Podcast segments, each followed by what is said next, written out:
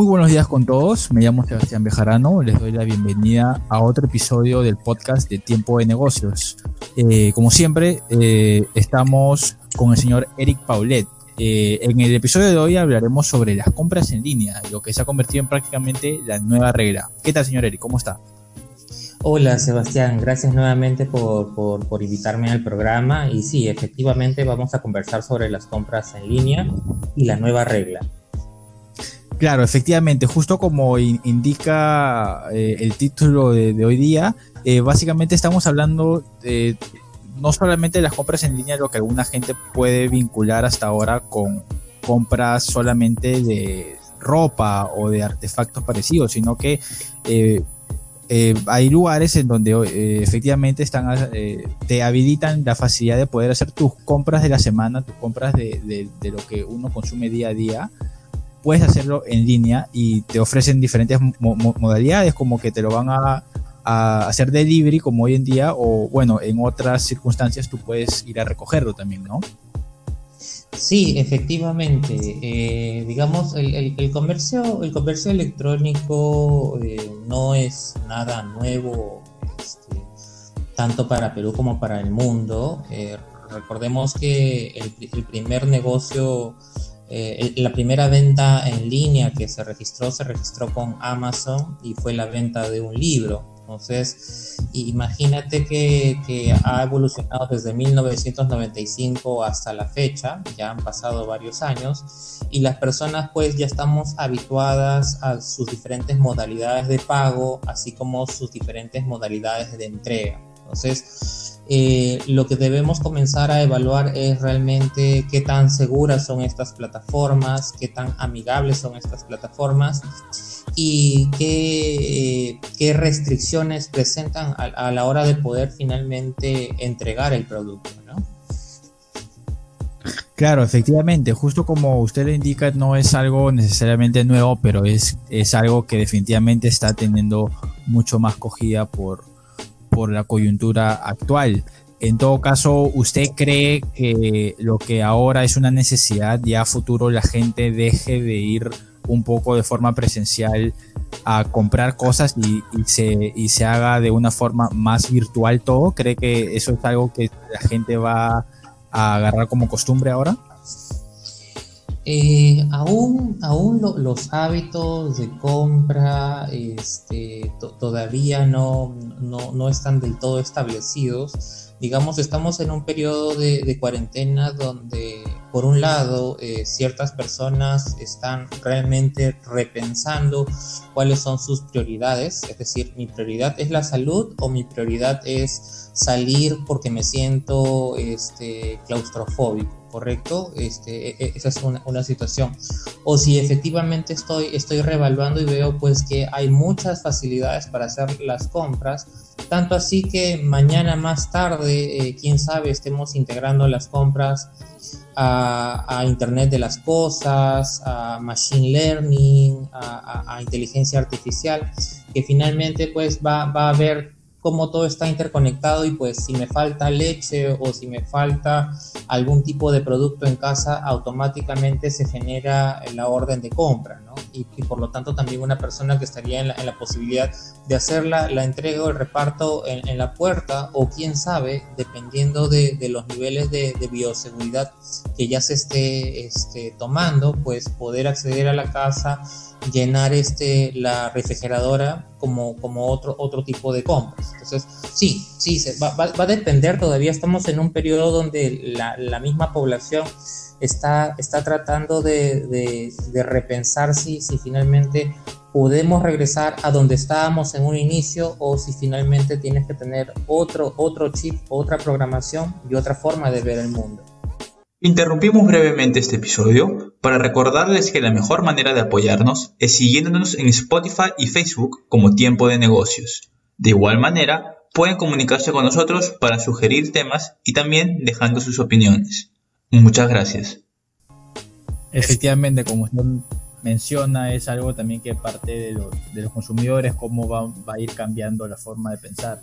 Ahora, del lado de las compañías o de las personas que ofrecen eh, el servicio de, poder hacer o mejor dicho, que ofrecen la facilidad de poder hacer las, las compras en línea. ¿Este tipo de modalidad es más rentable para esas compañías? ¿Es por eso que lo están haciendo? Eh, eh, en, términos, en términos de costos a largo plazo es más rentable, sí, pero pensado a largo plazo. ¿Por qué lo menciono? Porque hay diferentes actividades que las empresas van a, van a tener que asumir dependiendo de qué tan desarrollado quieran que sea su comercio electrónico. Es decir, yo puedo aperturar mi comercio electrónico desde las redes sociales, ¿sí? Y las redes sociales me, aperturan pues el, call to action, es decir, el llamado a la acción, que, finalmente coloco mi, mi, batería de productos, hay un botón de llamado a la acción y las personas se contactan con mi empresa y hacen el pedido del producto. Así como también puede suceder que yo puedo ir buscando diferentes marketplaces, es decir, tengo a un Amazon, tengo a un AliExpress, tengo a un eBay, que, estos son marketplaces que me dicen, mira, nosotros ya estamos en el mercado hace mucho tiempo, tú simplemente contáctate con nosotros y veamos qué espacio te damos en, nuestras vitrinas y te comenzamos pues a, a, cobrar dependiendo de lo que efectivamente estés ofreciendo y dependiendo de tu categoría, ¿sí? Y eso tampoco está muy, muy alejado de, de lo que sucede hoy en día cuando tú tratas de acceder a un supermercado. Digamos, yo soy un empresario, quiero acceder a un supermercado y me dicen, bueno, por colocar el producto en Anaquel, tanto. Pero por colocar el producto en mi página web para que tu producto pueda ser encontrado, también tienes que pagar otro tanto. Entonces, sí, estamos, estamos eh, como, como, como empresarios, estás inmerso a diferentes posibilidades y va a depender de ti si efectivamente eh, puedes afrontar las diferentes brechas digitales que vas a enfrentar. Es decir, yo en una empresa estoy acostumbrado a usar el Excel o a usar Word o quizás simplemente me, llevo, eh, me llevo la vida trabajando con Google Docs y con Dropbox. Bueno, esa es una, forma de trabajar totalmente aceptable. Pero en negocios como el comercio electrónico, tú debes poder controlar la información poder traquear la información y saber cuánto tienes pues en el inventario inicial y cuánto vas a tener en el inventario final, dependiendo también de, tus niveles de producción o reabastecimiento. Entonces, sí, el, el negocio del comercio electrónico para las empresas va a depender en qué estadio te encuentras y, hay diferentes opciones en el mercado. Es decir, no, necesitas ser un gurú del comercio electrónico para meterte al comercio electrónico, pero sí hay un consejo que te diría, haz las cosas bien, eh, conoce un poco de, de, cada una de las herramientas. Hay herramientas que te permiten hacerlo de manera muy ágil porque tienes que responder rápidamente a las necesidades del mercado, como hay otras herramientas que te dicen, mira, ya no quiero depender necesariamente de un Amazon, de un eBay, yo mismo podría tener mi propia herramienta y es una posibilidad. Eh, entonces, eh, esa es una, una de las respuestas que te puedo dar, Sebastián.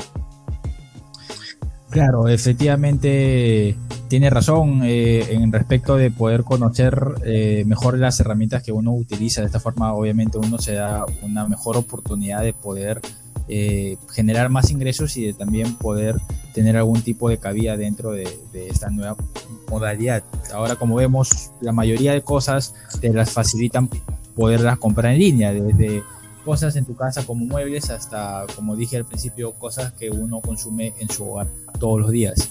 Eh, quería darle las gracias otra vez a John por estar con nosotros, brindarnos su tiempo para poder explicarnos sobre estos temas que son tan vitales ahora por la coyuntura actual. Sí, Sebastián, si me, si me permites también una, una, una, un tema adicional. Eh, claro, perfecto. Cualquier empresa que esté trabajando en el comercio o quiera trabajar en el comercio electrónico, recordemos que el comercio electrónico de por sí es un sistema informático. ¿Sí? Pero también no se puede dejar de ver el negocio logístico, cuánto efectivamente me va a costar manejar el transporte, eh, trabajar con los fletes, trabajar con, con, el chofer, entre otras personas que finalmente hacen la estiva o la desestiva. Entonces, no dejen de observar también en el comercio electrónico que existe un costo logístico. Y fuera de eso, consideren también que en el, negocio electrónico no, no nace ni vive solo. ¿A qué me refiero? tú tienes la plataforma informática, sí, pero requiere sí o sí de un marketing digital. Si no trabajas bien tu marketing digital, has invertido bastante bien en tu plataforma, se ha vuelto hasta robusta tu plataforma, pero no va a tener uso y por lo tanto no va a generar ninguna acción. Entonces, consideren también en el comercio electrónico el negocio logístico y el marketing digital. Perfecto, tiene, tiene mucha razón con la última acotación que ha hecho. Eh, siempre hay que tomar en, en, cuenta las demás cosas como usted menciona, como el marketing, el precio logístico, son factores que a veces la gente no piensa mucho, pero hay que tomarlos en cuenta antes de lanzarse a este tipo de cosas. Eh, muchas gracias otra vez, señor Eric, por, por poder darnos este tipo de información. Y gracias a ti, Sebastián. Perfecto, hasta, hasta el siguiente episodio, señor Eric. Cuídese. Gracias, hasta luego.